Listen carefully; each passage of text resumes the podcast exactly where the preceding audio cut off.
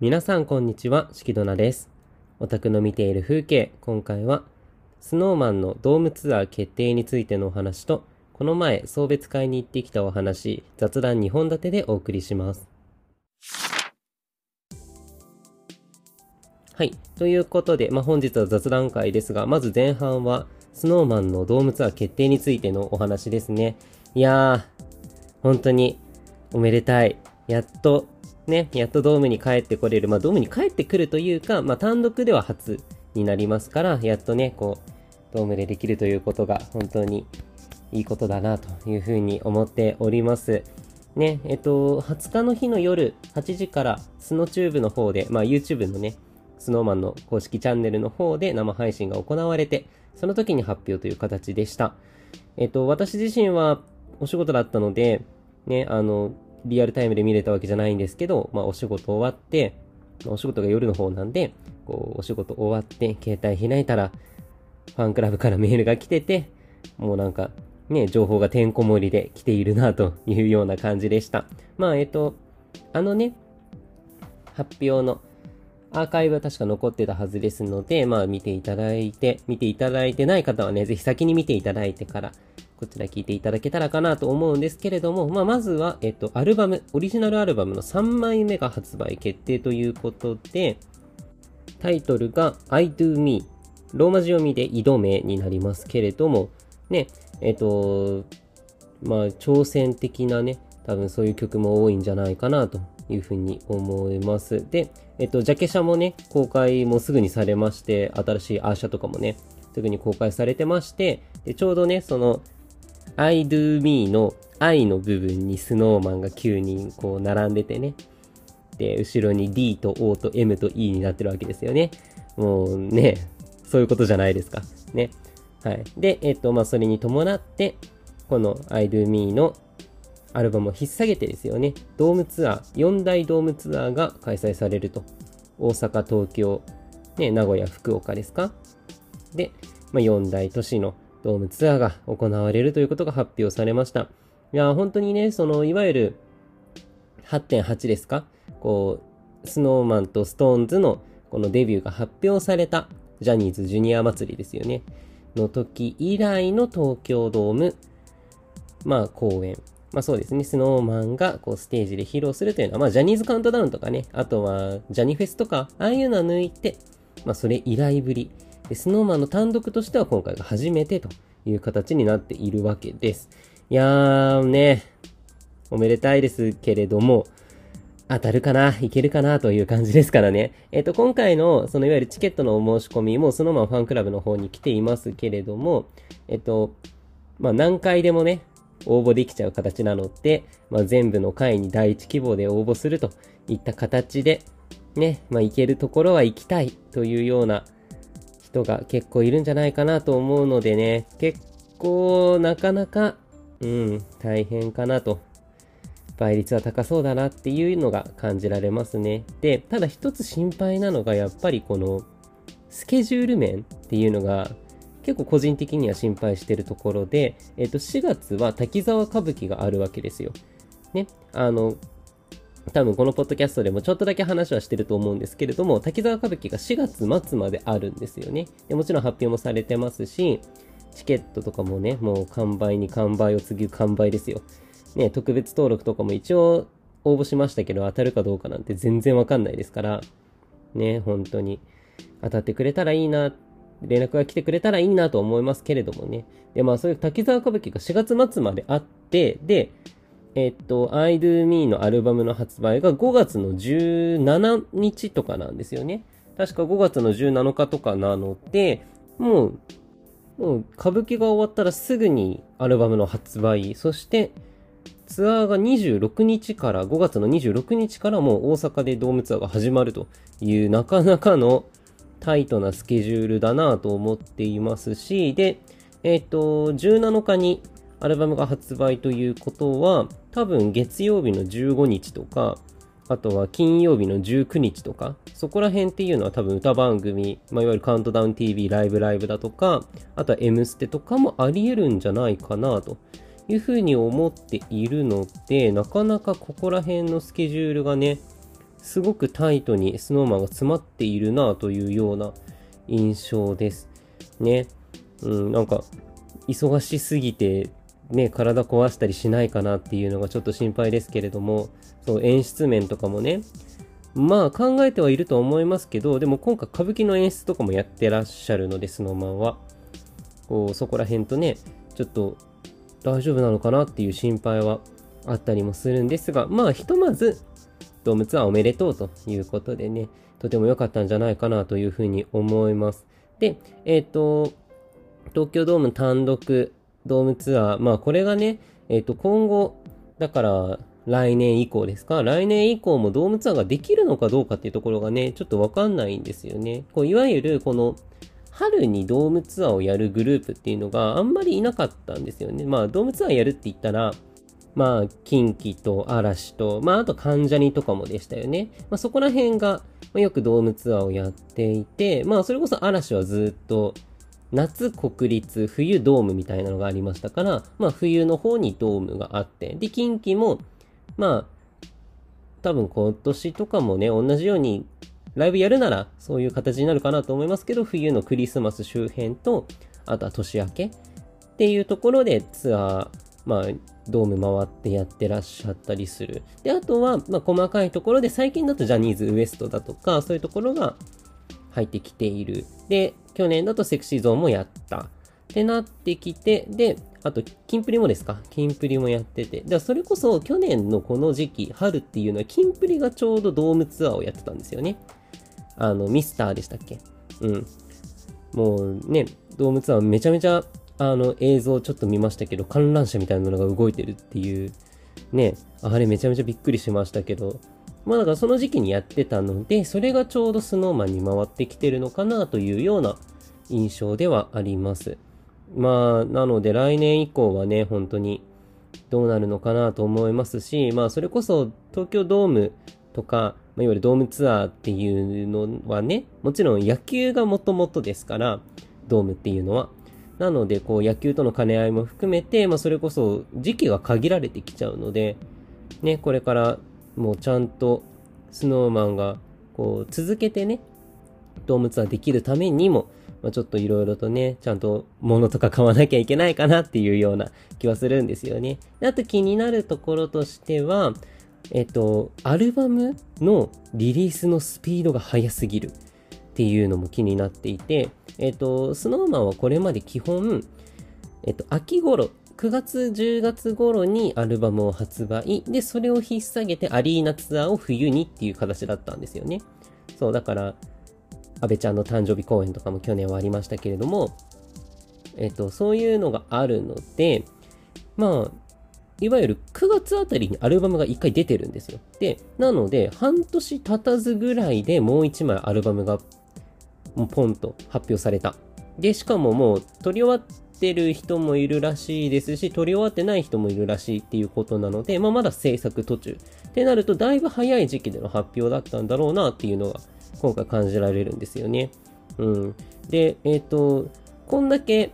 まあ、いわゆるアルバムのスパンが速くなっているというところを見ても、まあ、こう3月ぐらいに発表、5月に発売、で、5月から6月にかけてドームツアーっていうのがこれから毎年の形になっていくのかなと。逆にだから冬はシングルとかが多めに発売されていくという風な回り方にするのかなという風にちょっと思っています。まあこんぐらいね、あの半年周期で毎回出していくっていうことはあんまりないと思うので、アルバム出しすぎになっちゃうので、そうそうそうそうそう。なので、まあこういう形で毎年のタームに入っていくのか、だから今年の冬がね、それこそアリーナツアーがあるのかどうかっていうところが、だいぶ焦点になってくるのかなと。今年もアルバムを出しちゃうわけですから、冬のツアーがなくなってしまうのかなって思うと、ちょっとね、残念なんですよね。こう、だそれこそ、去年って秋冬あたりにこう、だいぶね、いろいろとドームツアーとかも詰まってた気がするんですよね。そう。セクシーゾーンとかそこら辺だった気がするので、ちょっとあんまりね、詳しくは記憶してないですけれども、まあそこら辺だったと思うので、まあ、ちょっとそういう形になっていくのかなというような気がしています。だからちょっとね、キンプリの枠だったところが snowman に回ってきたのかなっていう気もちょっとしますしね。もちろんそこら辺はわからないですけれども、もちろんわからないですけど、まあ、ちょっとどうなっていくのかね、今後注視していく必要があるかなと思っております。はい。ということで後半は送別会に行ってきたお話です。まあその私自身まあ、コロナ禍に入ってからね、こう、お仕事をするようになって、こう、働いてお金が入ってくるという経験をさせていただいているんですけれども、こう、ね、コロナ禍に入ってもう3年ですか？ですから、まあ、コロナ禍っていうのはやっぱり、あの、飲み会とかはしない方がいい、お酒の席みたいなのは控えましょうみたいなのがあったわけじゃないですか。なので私は一切そういうところには行かなかったわけなんですけれども、まあ、ここに来てね、まあ、いわゆる3、4年経って、まあ、今3年目 ?4 年目ぐらいですよね、コロナ禍入ってから。こう、感染対策もハードルが下がってきたわけですよ。そう、まあ、こういう表現でいいのかな。うん、ハードルが下がってきたわけだと思うんです。なので、まあ、しっかりね、こう、ちゃんとマスク外して飲み食いしても、まあ、家帰ってきてちゃんと手洗いうがいとかして、ね、しっかり休めば大丈夫だなというふうに私自身個人としては思っているので、まあ、だから飲み会とかをやる、やらないみたいな話は、もう正直、どっちでもいいんじゃないかなと思っている節があるんですけど、違う、そういう話じゃなくって、あの、中身ですよ。こう、やっぱりね、その、やっぱり何も経験がない人間ですから、そういう場に行くという経験がない人間ですから、こう、やっぱり、どういう風に立ち居振る舞っていいかわかんないんですよ。でしかもその、ね、あの、お酒が飲めるなら、まだ楽しいと思うんです。こう、最高忘れればいいと思うんで、まあ、知らんけど。まあ、こういう風に言ってるってことは私はお酒が飲めないので、体質的にね、多分、本当に死んでしまうというか、危ないんだろうなっていうレベルだと思うので、こう、お酒とかは一切飲まないで、ね、こう、いわゆるこう、正気を保っている状態で、こう、お話をするっていうのが、なかなかね、こう、やっぱり、今のね、この Z 世代がどとかどうのこうのとかってね、言われたりしますけど、やっぱ苦手だなっていうふうに思っちゃうわけなんですよね。うん、まあ、苦手っていうか慣れてないだけな気もするんですけど、うん、なんかね、ちょっとこう、周りとのギャップがあるなっていうのをちょっと感じてしまったなっていう出来事があるんですよね。まあこの送別会なんで、もちろんその、お仕事がね、こう辞められる方々に対しての、こう、まあ、バイバイじゃないですけど、こう、お見送りみたいな形なのでね、こう、まあ、ちゃんとそこに関してお話できたのでよかったかなと思うんですけれども、まあ私が辞めるわけじゃないので、そう、お見送りという形ですけれども、ね、こう、やっぱり、何ですかね、グループで話すっていうのがやっぱり苦手だなっていうのは、それこそね、いろんなところのグループワークとか、そういう面でもやっぱり私感じるんですけど、こうやっぱコミュニケーション取れないんですよね。こう、ね、そう、1対少人数とかだったら、こうまだうまく回したりとかしてきたり、まあ、あとは適宜に合いの手入れたりとか、うん、合いの手？合いの手か。まあ、こうね、入れたりとかってできるんですけど、まあそういうね、大人数でっていうのがね、なかなかね、まあ、大人数そんなに多くはなかったですけど、こう、そういう場面っていうのがね、ちょっと、うん、なんかどうしたら得意になれる、まあ得意になる必要がないと言われれば確かにそうかなと思うんですけど、まあ、実際そういう場に呼んでいただける機会があるのであれば楽しみたいと思っているのも事実なので、そう。なので、やっぱりこう、ね、なんかどうしたらいいのかなっていうのも結構こう、ずーんと悩みになんかそう心に来ちゃっていて、そう。まあ無理をする必要はないっていうのはもちろん分かっている上でなんですけどね。どうしたらいいんですかね。こう、やっぱり喋る内容がね、それこそ自分の身を切って笑いを取りに行くみたいな、あると思うんですけど、自分の身を切って面白いものが何もないんでね、そう、なんかユーモアとかもあるわけじゃないし、なんかどうしたらいいもんかなっていうのをね、悩んじゃうんですよね。アメリカンジョークとかね、あの 帰ってきてから調べちゃいましたけど、それをね、知ってたところどうにもなんないじゃないですか。こうそういうね、こうガヤ芸人みたいな、じゃあ笑いを求められてるのか。芸人みたいな、ね、そういう考え方になっちゃってますけど、別にそういうこともないと思うし、うん、なんか、ね、どうしたらいいんだろうなっていうのは思うんですよね。なんか結構周りに対して取り繕っちゃってるのかなとかっていうのを思ったりもする時もありますけれども、うん、なんか、こう、改善案とかお待ちしております。まあね、だから、こう、知り合いとかと、